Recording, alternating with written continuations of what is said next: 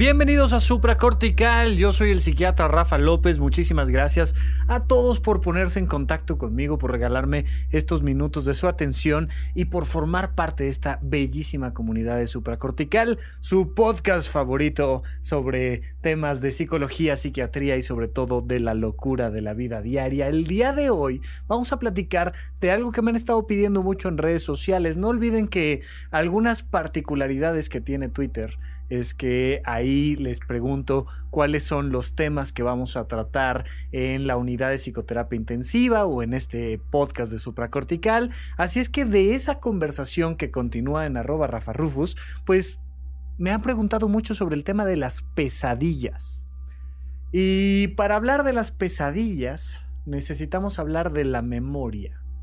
Eh, no me voy a meter mucho en temas de neurobiología pero la memoria es un elemento fundamental en la vida de cualquier ser. Un ser que no tiene memoria está en una situación de muy alto riesgo, muy, muy, muy, muy alto riesgo. Particularmente el ser humano tarda muchísimo tiempo en ir acumulando información para lograr ser independiente. La mayoría de los animales, la gran mayoría de los animales, sobreviven muy fácilmente gracias a su instinto. Mira, la memoria tiene varios niveles.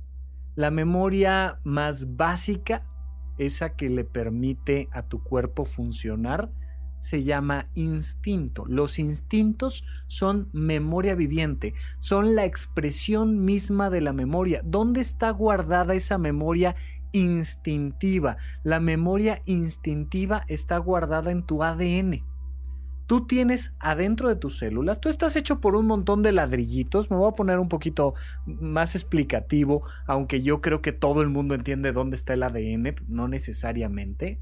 Tú estás hecho de ladrillitos. Esos ladrillitos se llaman células. Literalmente están pegados como ladrillos unos con otros y tú cuando te alejas lo que ves es un castillo. Pero si te acercas te das cuenta de que cada torre, cada pared, cada elemento, pues está hecho de ladrillos, unos pequeños, unos grandes, unos de unas formas, otros de otras, pero al final somos una estructura de conexión celular. Si tú agarras uno de esos ladrillos, si agarras una de esas células, le quitas una pequeña capita, este, como un plástico, imagínate un, un o una envoltura de cemento podría ser algo parecido. Eh, si has visto una pared de ladrillos, ves cómo tienen cemento que los interconecta. Eso sería la membrana celular, una parte fundamental de la célula de la cual algún otro día platicaremos. Y te metes al interior de la célula y si te imaginas una célula como normalmente no la, no la muestran en la prepa, que prácticamente ninguna célula es como la que nos muestran en la prepa, serían más parecidos los ladrillitos, creo que hay más ejemplos de eso, pero pues te encuentras adentro con, un, con una gran alberca. Imagínate que el planeta Tierra fuera completamente de agua y entonces te metieras al agua del planeta Tierra, eso sería propiamente la célula, es una gota de agua. Una célula, más que un ladrillo, es una gota de agua donde adentro están ah, nadando esto no es, no es preciso porque hay, una, hay un esqueleto citoplasmático que mantiene las cosas en su lugar, pero vamos a pensar que están nadando por ahí el aparato de Golgi y por allá la mitocondria y lo que tú quieras.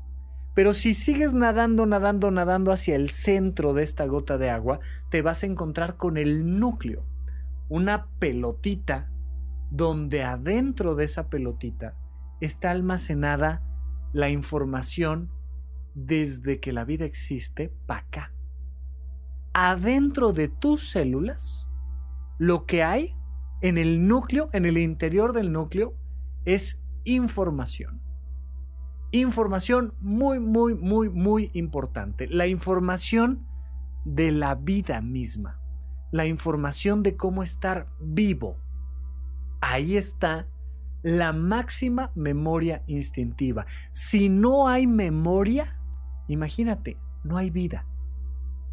La memoria, la transmisión de conocimiento, hace que de, ese, de esa gran biblioteca adentro está el ADN, tú ubicas perfecto esta doble hélice que en realidad está eh, amarrada como si fuera estambre en, un, en una pelota de estambre, no está así una cadenita solita en el interior, sino que son metros y metros y metros y metros y metros de información de cómo hemos sobrevivido en el planeta Tierra desde el primer ser vivo que haya surgido, como haya surgido, de donde haya surgido, de ahí para acá traemos toda esa información en una, en una pelota de estambre donde si cortas un pedacito de ese hilo, observas la doble hélice, esta doble cadena helicoidal del ácido desoxirribonucleico. Bien, ahí está la memoria y ahí surge la primera información que te dice cómo sobrevivir sin aprender absolutamente nada. Un, un venadito que nace tipo Bambi, ya sabes, en su ADN viene la información necesaria para que en unos minutos esté corriendo y saltando. Nadie se lo tuvo que enseñar venía en su memoria instintiva, venía en lo más básico de lo más básico de lo más básico de su memoria. Los seres humanos, por ejemplo, sabemos sonreír. Los venados, no sé si te has dado cuenta, pero no sonríen mucho. No son gestudos, así que digas tú, oye, este, este venado, ¿qué, ¿qué caras pone? O sea, siempre, siempre anda de malas, mientras que este otro venado siempre anda de buenas. No, los seres humanos cual changos que somos, en nuestro ADN viene, por ejemplo, la sonrisa. Importantísimo. Nadie nos enseña a sonreír. Se nos puede olvidar sonreír. Podemos poner información encima del instinto para que se nos olvide sonreír. Y entonces te das cuenta cómo, por ejemplo, los japoneses en los, en los 90 en los 80s, en los 2000 tuvieron que aprender de los norteamericanos, de los gringos, de, de la gente de Estados Unidos, cómo vendían más a través de la sonrisa. Porque en varias filosofías orientales se establece que una muestra de respeto es no mostrar tus emociones y entonces aprendes algo nuevo y bloqueas el proceso instintivo y entonces haces que la gente deje de sonreír por aprendizaje. De hecho, te preguntaría yo, eh, tú y tus gestos faciales te gustan o en algún momento aprendiste cosas que hoy en día no te gustan y te gustaría ser más alegre, más sonriente, más amable, pero aprendiste a ser respetuoso no, no sonriendo o aprendiste a, este, a mostrarte fuerte teniendo siempre una cara medio de enojo. Ten cuidado ahí con cómo se expresa tu memoria, tus condicionamientos. Todos estos procesos de memoria se van modificando a lo largo de la experiencia. Al final de cuentas, dice el doctor Alfonso Risotto, la vida solo es rica en experiencias. Al final de cuentas, la experiencia lo que modifica es la memoria. De hecho, la experiencia puede modificar la información del código genético. Entonces, pues dependiendo de una serie de actividades que tienes, tú rompes el código genético, modificas el código genético o haces que tus descendientes vayan teniendo otras adaptaciones por las experiencias, por el contacto con el entorno que fuiste teniendo todo el tiempo. La experiencia modifica la memoria, tanto genética como psicológica, cultural, eh, eh, eh, individual, espiritual y va haciendo una modificación constante. ¿Cómo se hace? Estoy seguro, por ahí tenemos algún episodio dedicado a la memoria, pero estoy seguro que has visto en algún jardín, por ejemplo, yo que vivo cerca de Ciudad Universitaria, pues te das cuenta de cómo mucha gente camina por el mismo sendero y va haciendo pues que el pasto no crezca adecuadamente en ese sendero. Eso es memoria. Tú puedes llegar a un jardín, tomar una fotografía y saber cuánta gente pasa dependiendo de pues qué tan marcado está el camino y te das cuenta que hay caminos que algunas personas usan, pero no todas, y hay caminos que todo el mundo usa y se van marcando estos surcos. Tu cerebro es como ese jardín. Tu sistema nervioso central es como ese jardín. Mientras más le vas enseñando a caminar por un caminito al estímulo eléctrico que va a través de las neuronas, más fácil va siendo, más fácil va siendo, más fácil va siendo. Y de repente puede haber a tu lado bosque completo, pero por donde todo el mundo camina hay un sendero. Ese sendero es la memoria. La memoria no es un disco, la memoria no es una grabación. Esto es muy importante que quede claro. La memoria es un sendero que nos va marcando en nuestro sistema nervioso central estímulos más rápidos.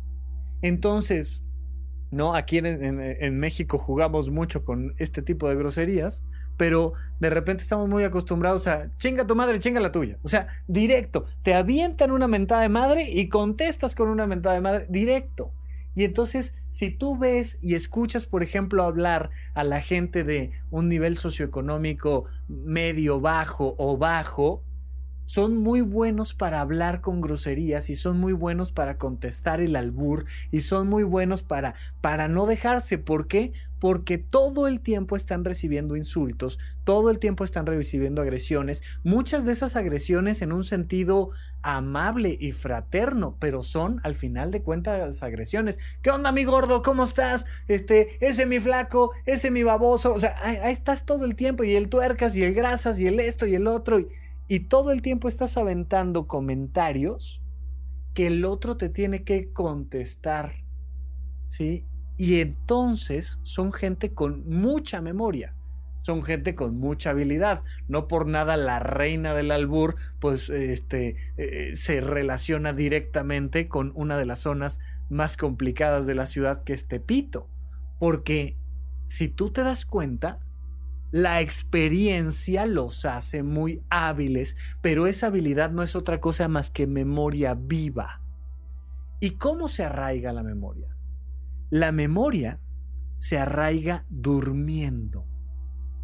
Las cosas buenas y malas que nos pasan se arraigan durmiendo. Las vas viviendo a lo largo de todo tu eh, día cotidiano y de repente te das cuenta de que tienes un montón de información enfrente de ti en tu conciencia. Si yo te pregunto qué hiciste hace tres horas y te digo, oye, ahorita son, no sé, las 10 de la mañana o las 2 de la tarde, ¿te acuerdas qué hiciste hace tres horas? Me vas a decir, claro que sí, ¿cómo no? Oye, mira, desayuné este, me, hice un desayunito ahí de, unos frutos rojos con un yogur natural y chía y un desayuno maravilloso. Oye, ¿tú qué hiciste de desayuno? No, yo la verdad es que salí corriendo y este, son dos de la tarde y no he desayunado, ¿no? Y, hay de todo. Y tú le preguntas a la gente qué hizo hace dos horas, hace tres horas, qué hizo ayer. Y mm, medianamente te pueden decir con mucho detalle qué pasó. Con mucho, mucho detalle. Pero esa información no la podemos mantener todo el tiempo. Necesitamos filtrarla. Necesitamos filtrarla y quedarnos solamente con la información importante. ¿Cuál es ese gran marcador que le permite saber a tu cabeza qué es información importante y qué no es información importante? Ojo aquí, la emoción. Una emoción intensa arraiga recuerdo en la memoria mientras más intensa la emoción, más se queda guardado en la memoria. En general, ¿no? Podríamos llegar a, niveles donde estamos hablando de un trauma, donde la emoción fue tan, tan, tan intensa que entonces la cabeza prefirió bloquearla porque no puede procesar la emoción. Pero en general, una emoción positiva o negativa siempre va a arraigarse en la memoria. ¿Y, y en qué momento se va a arraigar? Se va a arraigar durante el sueño. Y aquí es donde vamos entrando al rubro de los sueños para luego rematar con el tema de las pesadillas. No se lo pierdan cuando regresemos de un pequeño corte aquí a supracortical. Cruza el puente. Contacta al doctor Rafael López. Síguelo en Twitter, arroba Rafa Rufus. Suscríbete al canal de YouTube, Rafa López. Consulta la lista de todos los episodios de este podcast en puentes.mx diagonal supracortical. Gracias por escuchar Gracias por recomendar. Estamos de regreso con ustedes aquí en Supra Cortical platicando del tema de las pesadillas, pero antes de continuar, chicos, recuerden que tenemos la unidad de psicoterapia intensiva en YouTube, es decir, nuestro momento para platicar en vivo, me pongo frente a una cámara, me escribes en el chat y entonces voy contestando dependiendo de un tema en particular que vamos proponiendo en cada ocasión, vamos platicando en YouTube, tú ponle en todas las redes sociales Rafa Rufus con doble R en medio y algo va a salir y pues ahí me sigues, ya interactuamos, pero en YouTube de lo que se trata es de tener un contacto uno a uno en vivo. Vamos a platicar ahí durante una hora los martes a las 9 de la noche cada 15 días eh, en vivo, vamos a estar platicando y no te lo pierdas, no te pierdas el contenido que estamos creando para Instagram. Eh, me he divertido mucho, les agradezco muchísimo que me han estado siguiendo en Instagram. Ponle Rafa Rufus en Instagram y ahí salgo yo. Pon, utiliza el hashtag supracortical cuando tengas ganas de, de hacer algún comentario, pero donde continúa la conversación, donde podemos platicar en público abiertamente sobre preguntas, dudas, temas, sugerencias del podcast es en el Twitter en arroba Rafa. Cada red está pensada, cada red social está pensada para que nos acerquemos de maneras diferentes ustedes y yo y podamos seguir platicando sobre la locura de la vida diaria. Muchísimas gracias a toda la gente que no solo me hace el honor de escucharme, sino que me hace el honor de seguirme, pero particularmente muchísimas gracias a la gente que me hace el honor de interactuar, de mandarme una carita en las historias de Instagram, de mandarme un comentario por un mensaje, de arrobarme en Twitter, de escribir en la unidad de psicoterapia intensiva. Es muy importante porque ustedes son los que le dan vida a este proyecto y si quieren que sobreviva el proyecto, pues compartan, interactúen, sigan conmigo para que yo sepa que no soy un loquito aquí en su consultorio dando vueltas y hablando solo, por favor. Se los agradezco muchísimo. Sería eso para mí una pesadilla, ¿no? Y entonces estamos platicando de este tema que es muy interesante. La memoria es fundamental. La memoria no es cualquier cosa. No sé si te has dado cuenta, pero más o menos un tercio de tu vida lo vas a dedicar a dormir, a estar jetón en una cama de manera horizontal, entre otras cosas, porque de las cosas más importantes del planeta Tierra es arraigar la memoria. Tu cuerpo, de manera natural, va a clasificar la información que no es importante de la que sí es importante a través del nivel emocional. Muchísima gente quiere salir bien en la escuela, eh, eh, memorizarse muy bien un tema, ¿no? Yo, me acuerdo cómo estudiábamos anatomía y hay que, hay que saberse muchísimos detalles anatómicos cuando estudias medicina, evidentemente. Los agujeros de la base del cráneo, por ejemplo, una cosa fascinante, saber por dónde sale una vena, por dónde entra una arteria, por dónde, pa, pa, pa, pa todos esos procesos son maravillosos, pero había gente a la que no le gustaba la medicina y se lo quería aprender. Es prácticamente imposible. Si algo no te gusta o si no te obligan a aprendértelo, porque ya sabes que eh, eh, la letra con sangre entra, dicen aquí en México, y entonces significa que pues te vas a aprender la lección a trancazos, hombre. O sea, si no te la aprendiste por las buenas, te la vas a aprender por las malas.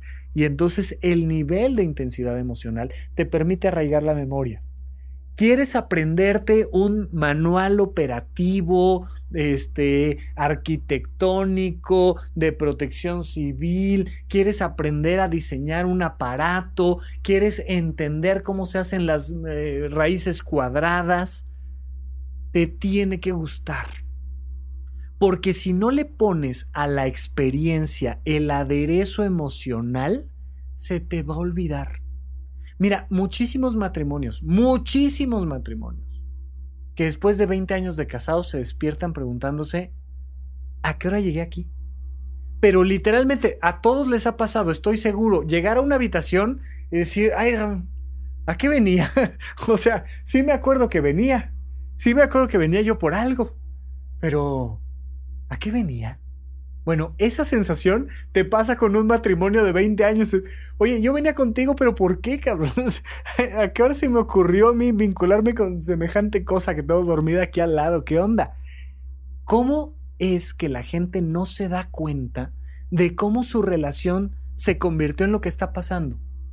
Entre otras cosas, porque no le ponen atención a las emociones que están viviendo con esa persona. Si tú no te das cuenta de que esta persona te está haciendo enojar, o si por el contrario no te das cuenta que esta persona te está haciendo muy feliz, no puedes tomar buenas decisiones. Porque tomar una buena decisión requiere de memoria. Requiere de la memoria. Y para que tú digas, oye, creo que tengo un problema en mi relación de pareja, pues te tienes que ir al archivo del año pasado, haces una junta contigo, te sientas ahí, te acuerdas, ¿no? De Inside Out, de esta película maravillosa de Intensamente, donde de manera gráfica vemos a las emociones sentadas. Imagínate hacer una junta ahí tú contigo con tus emociones.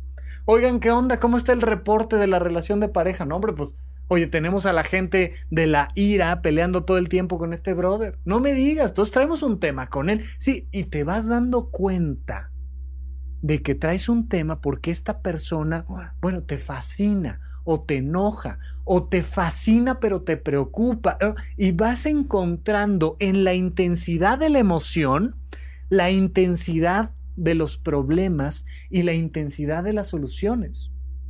Oye, ¿me divorcio o no me divorcio? imagínate, hay muchísima gente que quiere pensar en si se divorcia o no se divorcia a través de cosas prácticas, antes de meterse meramente al tema emocional. Decir, bueno, pero si me divorcio me va a salir muy caro, cabrón. Y entonces, este, la separación, pero los niños, pero no sé qué, pero el auto, la camioneta. A ver, a ver, a ver, a ver. A ver. Sí, habrá que resolver un montón de temas prácticos a la hora de que te quieres divorciar. Por supuesto que sí. Pero mi primera pregunta es, ¿te quieres divorciar? No sé. Y luego te avientan mentirotas y te dicen, es que todavía la amo o todavía lo amo.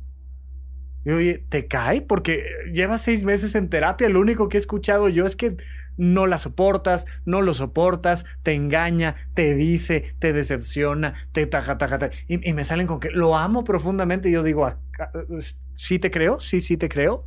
Nada más dime cuándo, ¿no? Y avientas una pregunta emocional y de repente no hay respuesta. Porque la gente no logra arraigar ese proceso de memoria a través de una emoción. ¿Qué pasa? Que los sueños son un proceso donde elaboras tus emociones y tus experiencias. Ojo aquí, esto es muy importante. En tus sueños no se distingue para nada algo que viviste genuinamente en el pasado, algo que estás viviendo en el presente mientras estás durmiendo. Te puede caer una gota de agua y es exactamente igual que si de repente se metiera un recuerdo de cuando tenías 5 años de edad y te caía una gota de agua, es lo mismo. Pero tampoco se distingue algo que anhelas o que detestas de un futuro cercano o lejano. Para tu cerebro, lo que viviste, lo que estás viviendo y lo que deseas o no deseas vivir es exactamente lo mismo. Y cuando lo estás soñando, es tan real como si lo estuvieras viviendo. Claro, está todo este tema de los sueños lúcidos, ¿no? Está todo este tema de los sueños que dices, bueno, esto era más real que la realidad. Lo platicaremos, pero ahorita yo lo que te quiero decir es, en general, todo lo que vivas en un sueño se va a convertir en realidad ya olvídate de los sueños lúcidos, piensa tú en los sueños húmedos, donde, donde de repente un adolescente con todo este estímulo hormonal se imagina en el sueño, eh, eh, sueña, más bien dicho, a la chica que le gusta y tiene una respuesta fisiológica genuina de decir, pues como si hubiera tenido relaciones con esta niña y termina en una eyaculación el sueño. Porque es tan real como lo real. Besar a alguien en el sueño es real. Es real a nivel de tu experiencia, es real a nivel de tu emoción, es real a nivel de tu inconsciente. Eso te pasó, lo que sea que hayas soñado, te pasó. Te pasó y de repente, dependiendo del nivel de emoción, se tira a la basura o se arraiga. la gran mayoría de nuestras experiencias, y esto es pasmosamente fascinante, la gran mayoría de nuestras experiencias se tienen que tirar a la basura. La gente juzga muy mal la memoria. Piensan que tener una buena memoria es como tener una, una cámara eh, videograbando todo el tiempo mi vida. Y entonces, no, hombre, pues es que yo me acuerdo perfecto que esto, ta, ta, ta, La memoria no es así. La memoria siempre modifica, filtra, acomoda. La memoria es un órgano vivo de alguna manera. La memoria es un sistema vivo que va acomodando según las necesidades de las personas. Incluso aunque dos personas hayan visto lo mismo. Acabamos de ver una película. Tú viste la misma película que yo. Y mi recuerdo de la película es muy diferente que tu recuerdo de la película. Y lo que recuerdas tú del cine, de las bocinas, de las palomitas, del refresco, de la temperatura del lugar, depende de tus emociones. Y entonces si estabas con la chica que te gusta, bueno, la película fue fascinante. Pero si estabas precisamente con esa misma chica, nada más que 30 años después, cuando ya llevas un montón casado, dices, oye, esta película no está tan buena. la verdad es que, ¿qué onda? Y te modifica la percepción de tu vida. Tu vida tiene que ver con la memoria. Y tus sueños son un lugar donde tu vida y tu memoria se procesan a nivel instintivo e inconsciente. Hay muchas técnicas para tratar de manejar medianamente los sueños a nivel consciente. Hay muchas ocasiones en las que te concentras, meditas, procesas y le pides a tu propio cuerpo procesar un tema en particular a través de un sueño, por ejemplo. Y entonces dices, quiero resolver este tema con mi pareja, quiero soñar con ella, quiero resolver este asunto, quiero tomar la decisión de si me divorcio o no me divorcio. Y te enfocas y meditas y procesas y trabajas con tus sueños y entonces logras meterle un poquito de conciencia a este tema. Pero en general, en general, no tenemos la capacidad consciente de procesar nuestros sueños. Y entonces, precisamente por eso, esto es de lo que hizo grande a Freud, pues los sueños son una ventana al inconsciente. Los sueños son un momento donde tú tienes la oportunidad de conocerte a ti a profundidad. Ojo aquí, porque aquí vamos a entrar al tema de las pesadillas, ¿eh? Cuando tú sueñas, sueñas símbolos.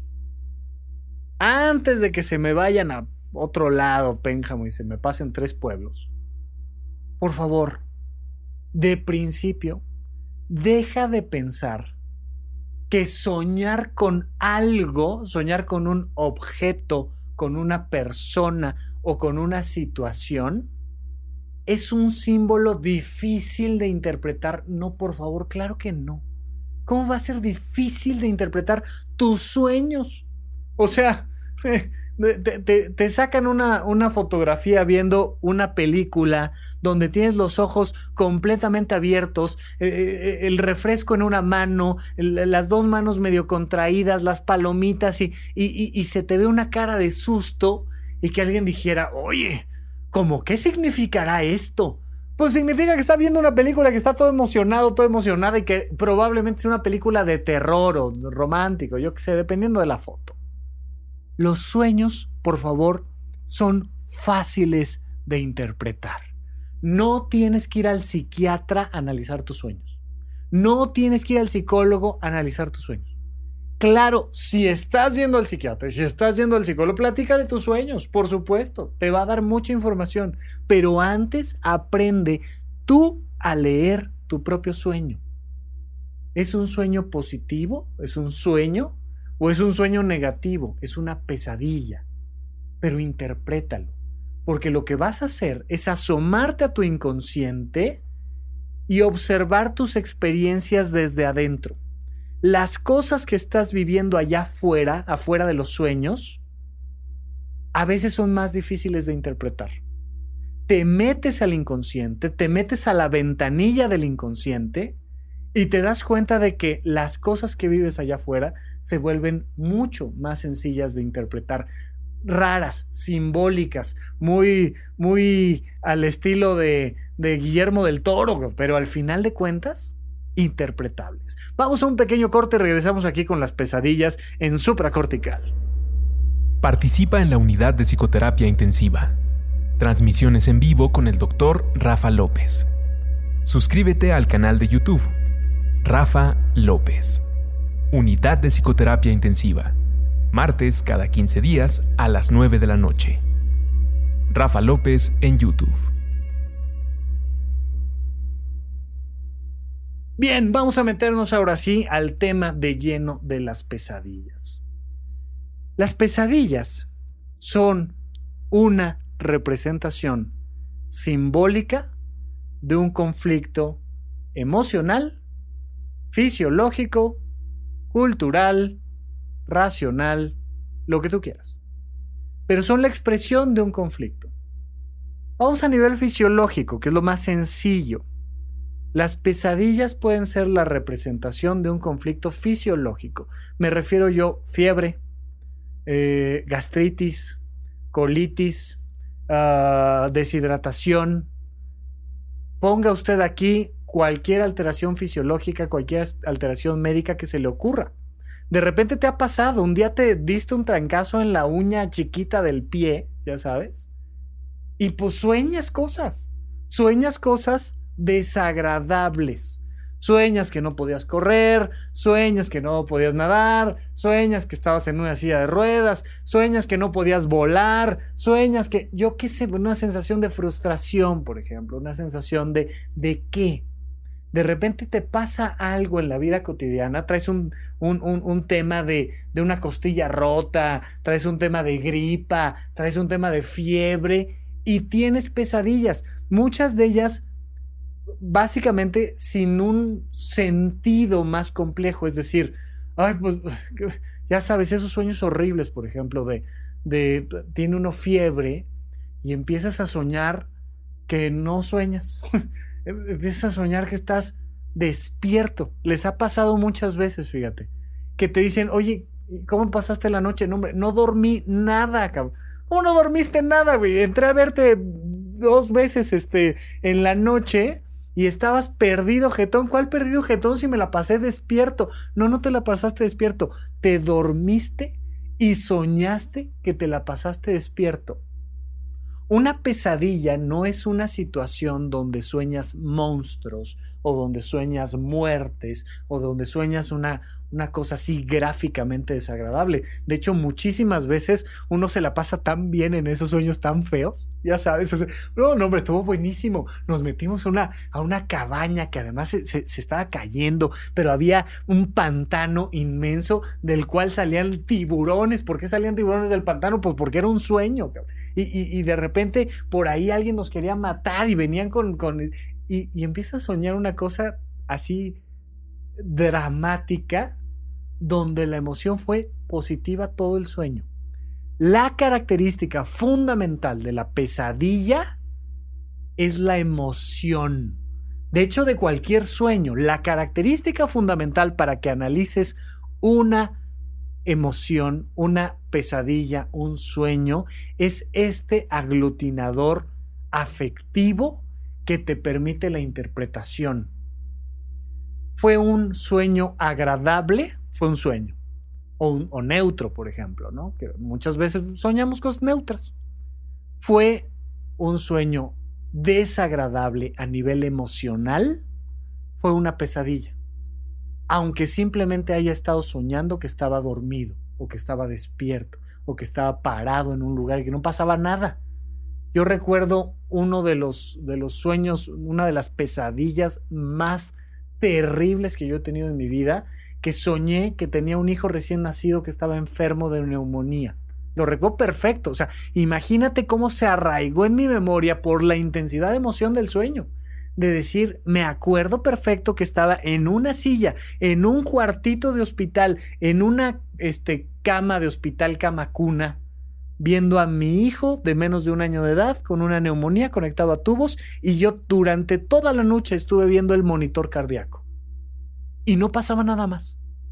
El niño no se moría, no, no pasaba nada, explotó, no salían monstruos de ningún lugar pero la angustia de estar viendo todo el tiempo la saturación de oxígeno, la cantidad de oxígeno en sangre que tenía mi bebé en ese momento que estaba enfermo, un bebé que no tengo, o sea, imagínate tú. Y una angustia tremenda, una pesadilla tremenda. Claro, me acuerdo más de niño, de pesadillas donde soñaba yo con fantasmas o soñaba yo con monstruos y me daban miedo y me angustiaban. Y, eh, algunas otras donde soñé pertenecer a algún tipo de ejército y pesadillas, pesadillas que van surgiendo que pueden surgir meramente por un tema fisiológico. Entonces la primera interpretación que tienes que hacer siempre de tus sueños es fisiológica. ¿Mi cuerpo anda bien o no? ¿O traigo gastritis? ¿O traigo colitis? ¿O qué, traigo? ¿Estoy cansado? Por ejemplo, no sé si te ha pasado, pero cuando, cuando pasas varias malas noches, de repente pasas una buena noche de un sueño continuo, pero con una pesadilla. Me pasaba mucho a mí en, el internado, en la residencia, las guardias, no sé qué, tal, tal, tal, que de repente terminas el ciclo escolar, estás de vacaciones o yo qué sé, y empiezas a soñar pesadillas, pesadillas, pesadillas, pesadillas, porque traes sueños pendientes. Entonces, lo primero que te voy a pedir siempre para la interpretación de tus pesadillas es analiza tu cuerpo. Si traes un tema de salud y no le encuentras mucho sentido a la pesadilla, lo más probable es que estés sacando la frustración y las emociones negativas que te produce traer un tipo de enfermedad. Ahora bien, si tu cuerpo está bien, lo siguiente y donde prácticamente nos vamos a, a, a plantar todos es en un tema cultural. Me refiero yo a asuntos de dinero, de relaciones de pareja, asuntos de trabajo, conflictos este, eh, sociales, gubernamentales, y de repente hay cosas que no nos damos cuenta porque tenemos muy poco contacto con nuestras emociones que nos están causando conflictos. Y traemos un enojo con, eh, traigo un enojo con mi esposo y resulta que me causa un conflicto tremendo y no me doy cuenta. Y no me doy cuenta, pero sueño todas las noches que asesino a alguien o que golpeo a alguien o que... Y digo, me, despierto y le digo, oye, mi amor, ¿qué crees que soñé? Fíjate que soñé un tipo con barba así como la tuya, que le reventaba yo la nariz a cabezazos. Oye, ¿por qué? No sé, ha de ser Game of Thrones, o yo, yo qué sé. Y de repente no nos damos cuenta de que estamos proyectando un conflicto con nuestro jefe, un conflicto con nuestro banco, un conflicto con nuestro yo que sé qué en una pesadilla. primera pregunta, ¿tuviste una pesadilla? Sí. ¿Tuviste una emoción negativa con el sueño? Sí, ok, vamos a analizarla. ¿Fue algo físico? No, no fue algo físico. Perfecto. Ok, ahora, ¿qué emoción sentiste? ¿Fue frustración? ¿Fue enojo? ¿Fue decepción? fue traición, fue amor. ¿Qué, ¿Qué sentiste? Identifica la emoción y luego trata de identificar algo en tu principio de realidad, en tu vida real acá afuera, que te produzca la misma emoción. Fue de rechazo, fue de asco, fue de una sensación de invasión y de asco. Y fíjate que ya me di cuenta que siento que mi jefe está abusando laboralmente de mí, que me está dejando chamba de más, que se está aprovechando de su puesto, que está pa pa pa pa, pa yo qué sé. Y te vas dando cuenta de claro, soñé esta pesadilla porque ya estoy harta de mi jefe o ya estoy harto de mi jefe, yo qué sé. Primero identifica la emoción y luego trata de encontrar un símil con algo que esté sucediendo afuera en tu vida que genera la misma emoción o una emoción muy parecida. Para que lleguemos al tercer paso para la interpretación de tus pesadillas, que es trata de recordar los principales elementos del sueño y entiéndelos como un símbolo. Es verdaderamente sencillo. Les juro que, por favor, que nadie se compre un libro de interpretación de los sueños, ni el de Freud, por favor. O sea, eh, la, vida es mucho más fácil que eso. Y entonces una mujer que este, sentía que su marido le estaba poniendo el cuerno y se imaginaba en una carnicería este, haciendo rodajas de un salchichón. Y, es como, más obvio no puede ser. De repente este, tengo que ir a ver a mi madre que vive en otro lugar, en otro estado, en otro país, y traigo un conflicto con ella y no tengo muchas ganas de verla, y sueño eh, la casa de mi infancia em, eh, llena de mo, por ejemplo, ¿no? Un pantano, una cosa. Y es como de, como, ¿qué crees que significa la casa? O sea, la figura materna. ¿Y qué crees que significa el lodo? Pues tus ganas de verla. O sea, y de repente te das cuenta de cosas muy sencillas, muy, muy sencillas. Tengo que sacar una deuda y agarro a alguien a golpes, pero, pero ya sabes, es ese criminal que le pegas y le pegas y le pegas y le pegas en el sueño y no se cae. Y te das cuenta de que te estás cansando de pegarle y que te queda claro de que si le dejas de pegar y no se cae, te va a ir como en feria. Y entonces haces la interpretación de, claro, traigo una preocupación por mi deuda y el criminal en cuestión, pues son, son, son los acreedores del banco, yo, yo qué sé. Es muy sencillo, sobre todo cuando ya identificaste que hay una emoción negativa y que te está produciendo la misma emoción en tu vida real. El simbolismo se vuelve muy fácil.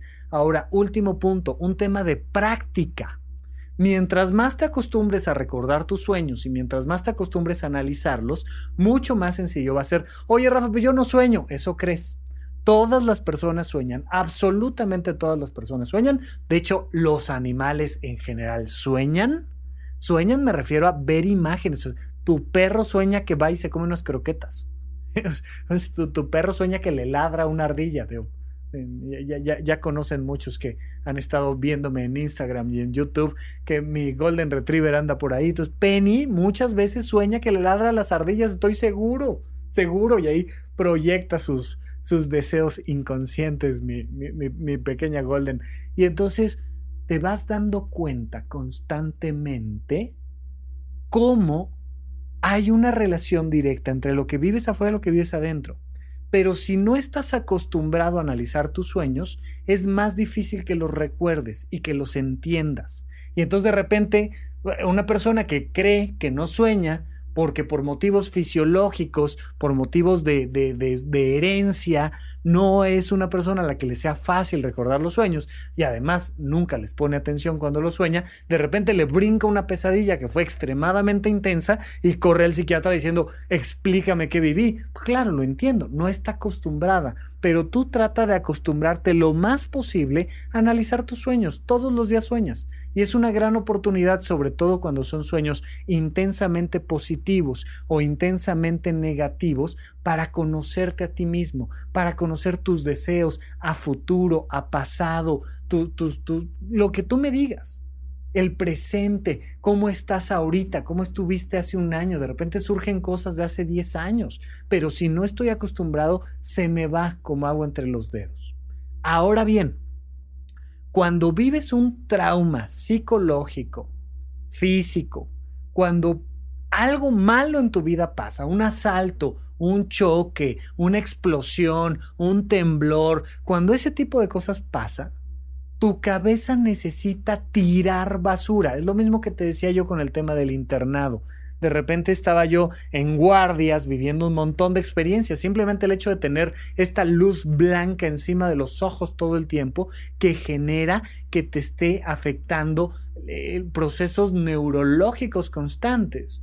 Y entonces a la hora de soñar vas sacando basura, basura, basura, basura y es prácticamente como vomitar.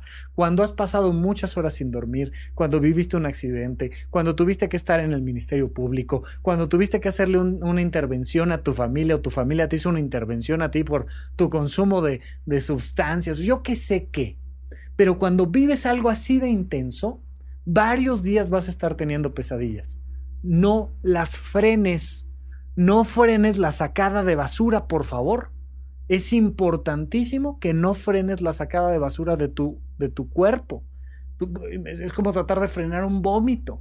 Déjalo que salga, que salga, que salga a través de las pesadillas, duerme, duerme mucho, duerme lo más posible y solito tu cuerpo sabe cómo acomodar experiencias, solito, sin ir a terapia, sin ir a consulta, sin ir al psiquiatra, tu cuerpo sabe de principio cómo acomodar experiencias. Si además de simplemente soñar esas experiencias, las analizas, las pesadillas se van más rápido porque estás sacando basura durante el día analizando tus pesadillas y estás sacando basura durante la noche viviendo esas pesadillas.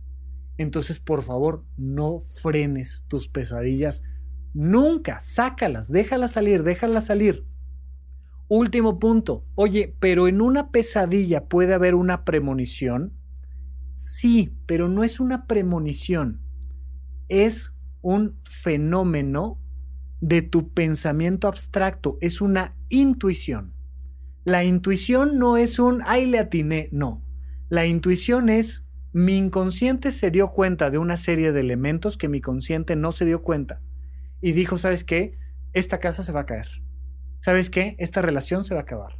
¿Sabes qué? Que este perro se va a morir. ¿Sabes qué? Y de repente te das cuenta de que tu intuición ya lo sabe y lo sueña, porque como no le quieres hacer caso, no, no, ¿cómo se me va a caer la casa? No, no, no, no, ¿cómo se me va a acabar la relación de pareja? No, no, no, ¿cómo va a perder una mascota? No, no, no, no, no, no, no, no.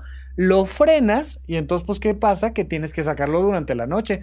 Ah, no lo quieres sacar conscientemente, pues lo, sacamos inconscientemente y no pasa nada. Tu cuerpo no se va a esperar a que tú aprendas eh, este, el conocimiento de ti mismo y escuches los podcasts de supracortical. Dice, yo aquí saco, brother. O sea, no te voy a estar pidiendo permiso y entonces sueñas el evento y el evento pasa. Y uno dice, ¡Oh! es que fue una premonición. Sí, sí, fue una premonición. Fue una premonición intuitiva. ¿Estamos claros en eso? Es muy, muy importante. Otro día nos metemos al escaloncito de los sueños a nivel como más espiritual y, de, de, otros elementos filosóficos y otros planos, pero antes quiero que aprendan a analizar sus sueños desde esta perspectiva. Muchísimas gracias a todos por su atención y hasta la próxima. Supracortical. Aquí todos estamos locos. Con el doctor Rafael López. Disponible en iTunes, Spotify, Patreon y puentes.mx.